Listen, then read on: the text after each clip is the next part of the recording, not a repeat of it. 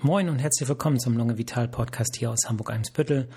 Mein Name ist Jagolami und heute geht es mal wieder um Corona, genauer genommen um eine Coronavirus-Variante und zwar den Mu-Typ oder MY-Typ oder genauer gesagt den B.1.621 äh, Mutationstyp dieses Virus. Der hat jetzt in den letzten Tagen so ein bisschen in den Medien Schlagzeilen gemacht. Anlass äh, dafür ist eine Studie aus Japan, die noch nicht so ganz veröffentlicht wurde, aber äh, schon ein Echo äh, ausgelöst hat, ähm, weil in dieser Studie rausgekommen ist, dass die Wirkung von neutralisierenden Antikörpern aus dem Serum von Geimpften oder auch ähm, äh, Genesenen, also die Corona hatten, äh, deutlich schwächer auf diese Virusvariante wirkt, also deutlich weniger neutralisierend, als das bei anderen Virusvarianten der Fall ist. Und ähm, das hat jetzt dazu geführt, dass ähm, es äh, Thema wurde in den Medien. Und ich habe gedacht, wenn ich das heute mal so ein bisschen aufgreife, äh, dann äh, weiß jeder so, wie das Ganze so ein bisschen einzuordnen ist. Ähm, dieser Virustyp, die Mu-Variante, sage ich jetzt einfach zur Vereinfachung, ist ähm, eine Variante, die erstmalig entdeckt wurde im Januar in diesem Jahr in Kolumbien. Und äh, sie ist inzwischen heraufgestuft worden zu einer äh, Virusvariante, die unter Beobachtung steht. Ähm, das muss man sich so vorstellen. Die WHO und auch die ähm, europäische ähm, äh, Behörde European Center for Disease Prevention and Control, also ECDC abgekürzt, haben äh, diese ähm, Kategorien, wo sie äh, Virusvarianten, es wird jetzt seit September 2020 gemacht, in ähm, also besondere Varianten, die eine Rolle spielen können für Diagnostik, für Übertragung, für Therapie und Krankheitsverlauf in mehrere Kategorien einteilen. Und die wichtigsten sind eben die ähm, Variants of Concern, also die, äh, Vari also die Mutationen, die ähm, besorgniserregend sind. Da zählen jetzt im Moment die äh, Beta, äh, Gamma und Delta Variante zu und äh, die äh, Variants of Interest, also die ähm, äh, sozusagen unter Beobachtung stehen. Und da gehört jetzt neuerdings eben auch dieser Mu-Typ dazu. Und der Grund dafür ist einfach, dass man äh, relativ viele Mutationen festgestellt hat in den Spike-Proteins. Da gibt es einige bekannte äh, Mutationen, die dafür sorgen, dass die Wirkung neutralisierender Antikörper ähm, schwächer ist als bei anderen Virusmutationen. und ähm, dass auch die äh, Wirkung zum Beispiel von äh, Genesenen, also das Plasma, sprich die Antikörper, die gebildet werden, äh, einfach schwächer wirksam ist. Da gibt es Mutationen, die sind auch in anderen äh, Typen schon nachgewiesen worden, aber hier gibt es eben auch ein paar neue Mutationen, die man vorher nicht gesehen hat. Und ähm, diese eingangs zitierte Untersuchung zeigt so ein bisschen, dass das Ganze auch relevant sein kann. Ähm, ich hatte ja erzählt, die Variante ist in Kolumbien entdeckt worden im Januar und hat dann auch sehr rasch zu sehr vielen äh, Infizierten geführt, auch äh, relativ hohe Todeszahlen. Ähm, was man aber sagen kann, ist, dass inzwischen die Zahlen an äh, in, äh, mit diesem Virustyp Infizierten in Kolumbien wieder zurückgegangen sind. Ne? Es sind jetzt etwa 39 Prozent der ähm, Covid-19-Fälle in Kolumbien äh, durch dieses Virustyp verursacht und das waren äh, deutlich mehr gewesen. Woran das liegt, da kommen wir gleich noch zu. Dieser Virustyp ist weltweit nicht groß vertreten, also 0,1 Prozent der Coronavirus-Infektionen macht das Ganze weltweit aus. Stand 9.9.21. Ähm, aber neben Kolumbien gibt's oder ist dieser Virustyp auch nachgewiesen worden, auch in Deutschland, in Amerika, in Spanien, Holland, Dänemark, Mexiko und in Curacao auch. Ähm, Gut, die Bedeutung dieses Virustyps liegt also darin, dass äh, durch die Mutation, vor allem die neuen Mutationen, äh, Hinweise da sind, dass äh, die Antikörper nicht so gut neutralisierend wirken. Und das gilt sowohl für die ähm, äh, Genesenen als auch für die Geimpften. So, das heißt aber noch überhaupt nicht, dass äh, die Genesenen sich damit wieder infizieren können oder es heißt auch nicht, dass die Geimpften sich damit infizieren können. Das ist alles äh, Spekulation. Man weiß nur, dass Antikörper in vitro, in vitro heißt nicht, dass das an Menschen durchgeführt wurde, sondern in vitro heißt, man hat das sozusagen mit Proben gemacht. Und äh, wie das dann, wie das Ganze sich im menschlichen Organismus verhält, das ist völlig unklar und ist noch überhaupt nicht untersucht. Insofern ist es viel zu früh, da jetzt ähm, irgendwelche Horrorszenarien auszumalen. Natürlich, und dafür gibt es ja diese Kategorien, dass das Ganze unter Beobachtung ist. Äh, natürlich muss man aufpassen und ich finde es auch gut, dass gemonitort wird, aber es wäre viel zu äh, übertrieben, jetzt zu sagen, oh Gott, das Ganze hat jetzt das Ausmaß äh, des Delta-Typen. Beim Delta-Typen ist es nämlich so, dass äh, vor allem die ähm, Übertragbarkeit einfach deutlich höher ist und äh, deswegen auch der ähm, Delta-Virus-Stamm einen Selektionsvorteil hat, zum Beispiel auch gegenüber diesem Mu-Typ. Und äh, deswegen ist es so, dass ähm, viele ähm, äh, Wissenschaftler davon ausgehen, dass sich wahrscheinlich der Mu-Typ nicht äh, durchsetzen wird gegen die Delta-Variante, ähm, weil die sozusagen stärker ist, vereinfacht gesagt, sich besser verbreiten kann und dadurch eben auch einen Selektionsvorteil hat gegenüber diesem Virustyp. Wovor man ein bisschen mehr Angst hat, ist, dass ähm, vielleicht Mutationen, die jetzt neu aufgetreten sind bei dieser Variante, dass die auch bei einem ähnlich leicht verbreitbaren Virustypen wie der Delta-Variante auftauchen äh, und äh, dieser dann nicht nur leicht verbreitbar, äh, also ähm, sich äh, leicht ähm, ausbreitet, sondern eben auch vielleicht schlechter anspricht auf den Impfstoff oder auf ähm, die, äh, also auf das Verhalten bei Genesenen. Ähm, gut, die ja, dann hatte ich noch mal so ein bisschen geguckt. Es gibt relativ wenig äh, Daten, muss man sagen, zu diesem Virustyp, sowohl was das Ansprechen auf äh, Impfstoff angeht, als auch was die ähm, mh, was das äh, Auftreten bei möglicherweise Genesenen äh, angeht. Es gibt wenig Daten, wenn man mal in den medizinischen Datenbanken guckt. Ähm, eine Studie ist mir aufgefallen, die eigentlich schon im Mai eingereicht wurde und im August erschienen ist im äh, Magazin Journal of Medical Virology. Das ist eine ein Letter to the Editor. Ähm, ähm, Tja, Moment mal, jetzt muss ich mal gucken. So, also was ist da rausgefunden worden? Ähm, man hatte quasi ähm, Studien, also in Italien hat man bei Reiserückkehrern aus Kolumbien äh, das, äh, diese Viruslinie äh, isoliert, also den Mu-Typ, und hat den sozusagen inkubiert mit äh, den ähm, Seren äh, von äh, äh, ähm, Geimpften. So. Und man hat sozusagen geguckt, die Antikörper, die dann gebildet werden, wie gut wirken die quasi vereinfacht gesagt. Und da hat man festgestellt, dass ähm, von einer Wirkung ausgegangen werden kann, von einer guten Wirksamkeit ausgegangen werden kann, was die Antikörperkonzentration angeht.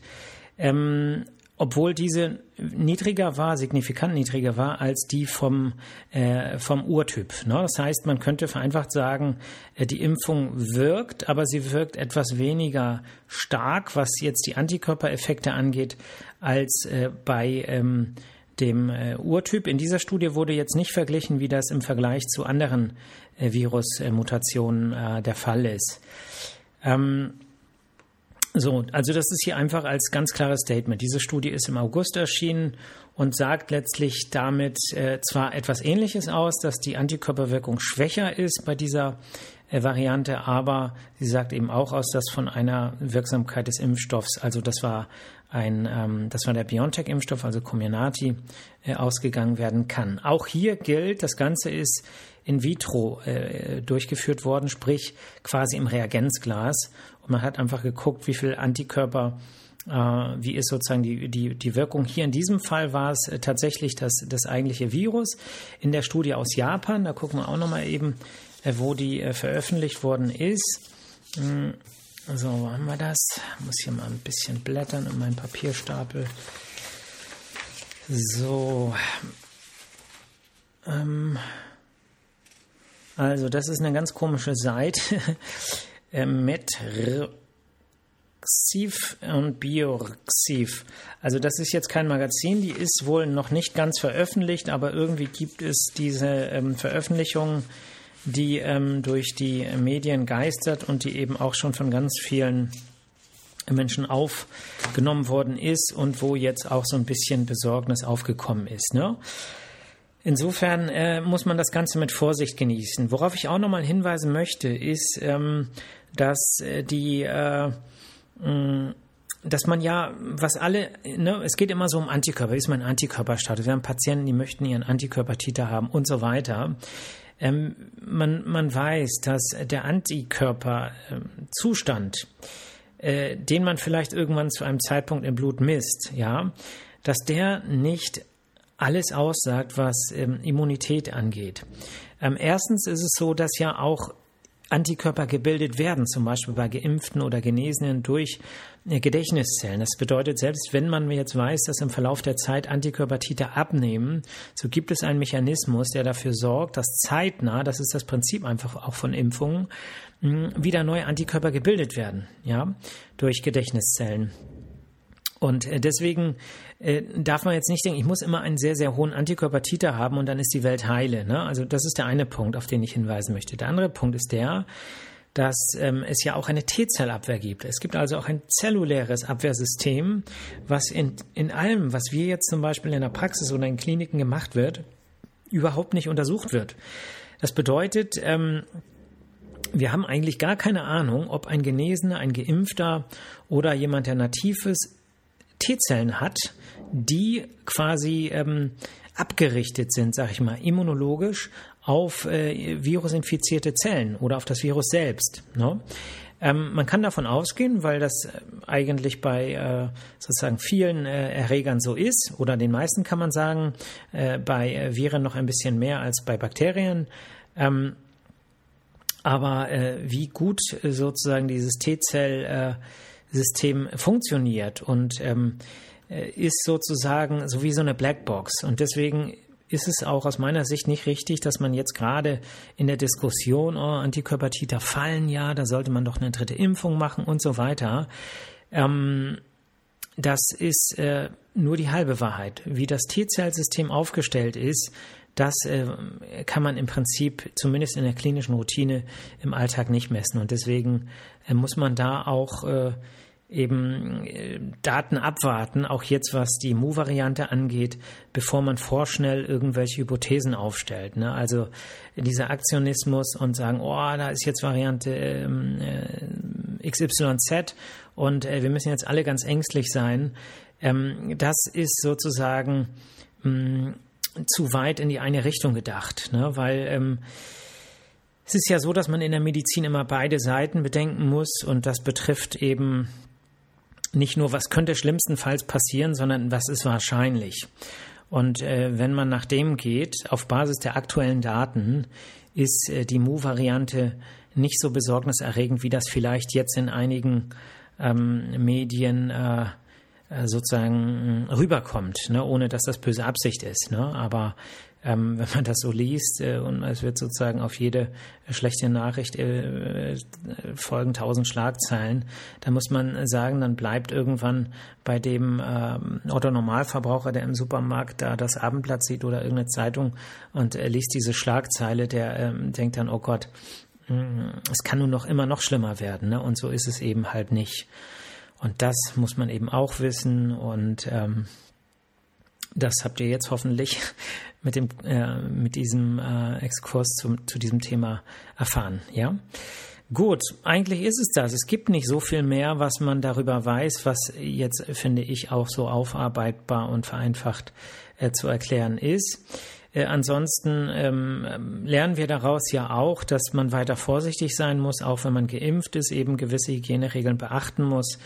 Äh, und äh, dass die Politik weiterhin äh, gut daran ähm, tut, das Ganze weiter im Auge zu behalten, aber eben mit Augenmaß und eben daran zu denken, dass es nicht nur um Virus und äh, Maßnahmen und Eindämmung und Inzidenzen und äh, Krankenhaus geht, sondern eben das Leben, gerade wenn die Geschichte dieser Pandemie so lange geht, eben auch noch so ein paar andere Aspekte hat, die man eben auch berücksichtigen muss und vielleicht hier und da auch mal den einen oder anderen Kompromiss machen muss, um eben das Leben in seiner ganzen Ausprägung und seiner ganzen Schönheit auch irgendwie gerecht zu werden als politisch Verantwortliche. Gut, aber Politik ist nichts für meinen Podcast. Äh, das macht keinen Spaß, habe ich auch keine Lust drauf. Und ähm, deswegen würde ich sagen, was heute mal kürzer. Die letzte Folge, ähm, was das Reisen angeht, die kam, glaube ich, nicht so gut an. Ähm, lag aber auch daran, dass ich, glaube ich, nicht so gut vorbereitet war. Ich dachte, ich kann mal eben so aus dem Gedächtnis erzählen. Ähm, aber äh, mein Gedächtnis hat anscheinend schon ein paar Lücken bekommen und das Reisetagebuch aus Peru, das äh, Peru sei schon äh, von Kuba, das war das einzige, wo ich wirklich, wo ich eins geführt habe. Äh, ähm, das hatte ich dann nicht dabei, als ich äh, die Sendung aufgenommen habe. Inso, insofern sorry äh, dafür, dass äh, vielleicht ähm, die Folge so ein bisschen, mh, hm, sagen wir mal, äh, ja, nicht so richtig flüssig rüberkam. Ne? Insofern äh, weiß ich jetzt natürlich nicht, bin ein bisschen verunsichert, interessiert euch sowas überhaupt? Äh, ansonsten können wir auch äh, mehr medizinische Inhalte machen. Ähm, Feedback bin ich dankbar für. Ich habe ein paar Feedbacks äh, bekommen, jetzt auch ein paar Themenwünsche. Ähm, da ist es zum Teil so, dass ich nicht so sicher bin, wie äh, ja, wie ich das ein oder andere rüberbringen. Ich werde vielleicht mal demnächst so auf meiner Facebook-Seite, also auf der Praxis-Facebook-Seite, mal so eine Umfrage zu einigen Themen starten und mal gucken, gibt es an diesem oder jenem äh, Thema Interesse. Ähm, aber ich bin immer weiter offen für Feedback, gerne über alle Kanäle, ob über Google Business, über Facebook oder über ähm, podcast.lungevital.de. Ähm, gerne auch was ausgefallen ist, muss nicht immer äh, die ganz normale klassische Medizin oder Lungenheilkunde sein, auch andere Themen, wo ihr vielleicht denkt, dass ich dazu ein bisschen was sagen könnte, äh, gerne ansprechen. Ansonsten hoffe ich, dass ihr trotz des äh, schlechten Wetters das Wochenende genießen könnt, ähm, euch äh, Zeit für euch nehmen könnt, euch bewegen könnt ähm, euch und anderen was Gutes tun könnt, euch nicht ärgert, auch wenn äh, es immer Gründe gibt zum Ärgern, äh, Gründe sich zu ärgern. Es gibt noch viel mehr Gründe, sich nicht zu ärgern und sich gut zu fühlen, weil immer noch das meiste auf der Welt gut ist und die meisten Menschen lieb sind und ähm, daran muss man sich immer wieder erinnern, auch wenn der Fokus ja meistens auf den negativen Aspekten liegt, weil der Mensch eben so gebaut ist. Ne? Insofern passt gut auf euch auf. Hakuna Matata nimmt das Leben nicht zu ernst und ihr hört mich nächste Woche Freitag wieder. Bis dann. Ciao.